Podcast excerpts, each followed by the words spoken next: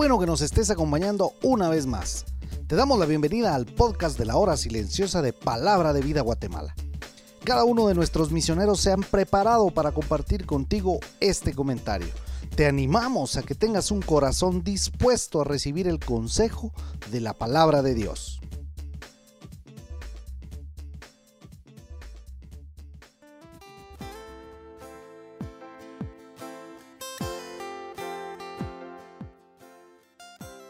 Muy buenos días, qué privilegio nuevamente encontrarnos en el comentario de la hora silenciosa. El día de hoy iniciamos el libro de Apocalipsis, en el capítulo 1, versículos 1 al 8. Los primeros dos versículos, este libro es la revelación de Jesús, porque le pertenece a Él. Dios la dio para que fuera pública y no escondida. La palabra pronto significa algo que sucederá rápido o repentinamente de golpe. No es que el evento ocurra pronto, sino que cuando suceda, será repentino. Luego dice enviándola por medio de su ángel a su siervo Juan. Para nosotros, Apocalipsis es profecía, pero Juan registró la historia que se desplegaba delante de él. Sabía que era escritura santa, la palabra de Dios que venía del Padre. Versículo 3. Qué bendición tan grande tenemos al meditar en este libro. Apocalipsis ofrece una bendición única para el que lee y guarda su mensaje. Esta es la primera bendición de siete que encontramos en este libro. Juan no dijo que debemos entender todo Apocalipsis para ser bienaventurados. Es cierto que hay cosas difíciles, las cuales pueden ser entendidas si miramos las profecías cumplidas, pero podemos ser bendecidos al leer y escuchar. La expresión el que lee está en singular, una persona que lee. Los que oyen está en plural, muchas personas escuchando. La iglesia primitiva prestaba atención a la lectura pública de las escrituras. En nuestra época, Juan pudo decir, bienaventurado es el pastor que enseña el Apocalipsis y bienaventurada es la congregación que lo escucha. Los versículos 4 y 5, la primera parte, encontramos un saludo de gracia y paz del que es, el que era y que ha de venir Juan se enfoca en Dios Padre, porque las siguientes palabras de este versículo hacen mención de Dios Hijo y del Espíritu Santo.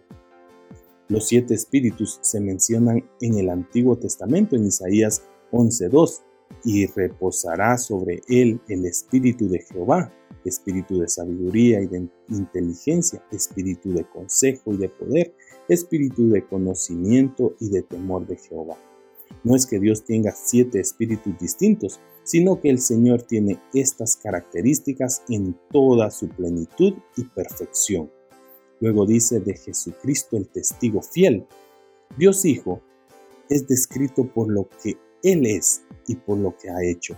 Habla de la fidelidad absoluta hacia su Padre y su pueblo, incluso hasta la muerte. La última parte del versículo 5 y 6 vemos alabanzas a Jesús, al que nos amó. Cada creyente debe estar seguro del amor de Dios basado en la demostración final de amor en la cruz. Si entendemos y reconocemos nuestra propia pecaminosidad, podemos estar limpios delante de Dios. Juan 1.9, Él nos ha lavado de nuestros pecados con su propia sangre. Cristo estaba dispuesto a derramar su propia sangre y derramar su alma hasta la muerte para que pudiéramos ser salvos. Y nos hizo reyes y sacerdotes para Dios Padre. Este es el estatus que Jesús le da a aquellos que Él amó en la cruz y nos lavó con su sangre. Esto habla de privilegio, de estatus y autoridad. Somos sacerdotes, siervos especiales de Dios, representantes de Dios ante los hombres y a los hombres delante de Dios. Le ofrecemos sacrificio a Él, Hebreos 13:15, y tenemos acceso a la presencia de Dios, Romanos 5, 1 y 2. A Él sea la gloria e imperio.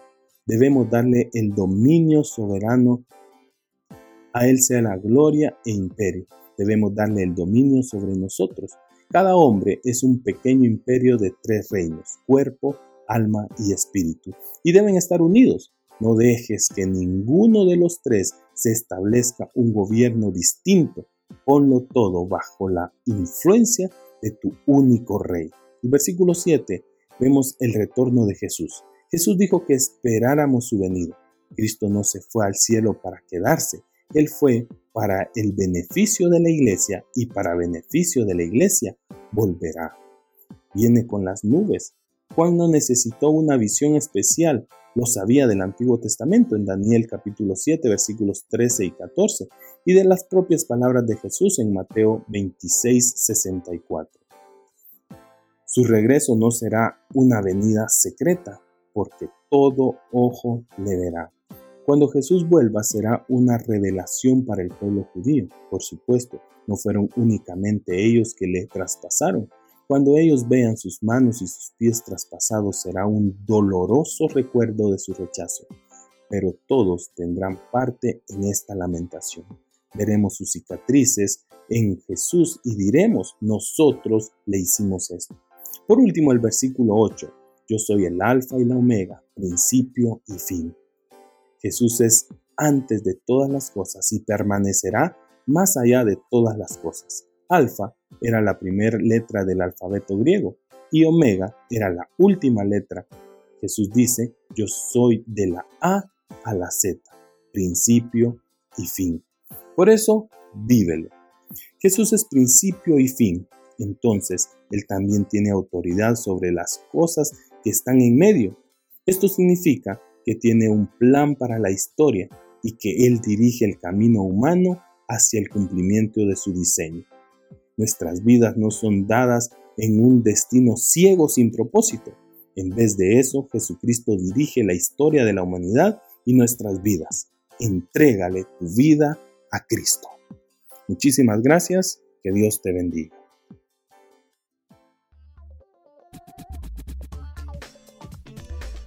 Puedes ser parte del crecimiento espiritual de tus amigos compartiendo este podcast con ellos. Síguenos en nuestras redes sociales para recibir más recursos como este. Nos encontramos nuevamente el día de mañana.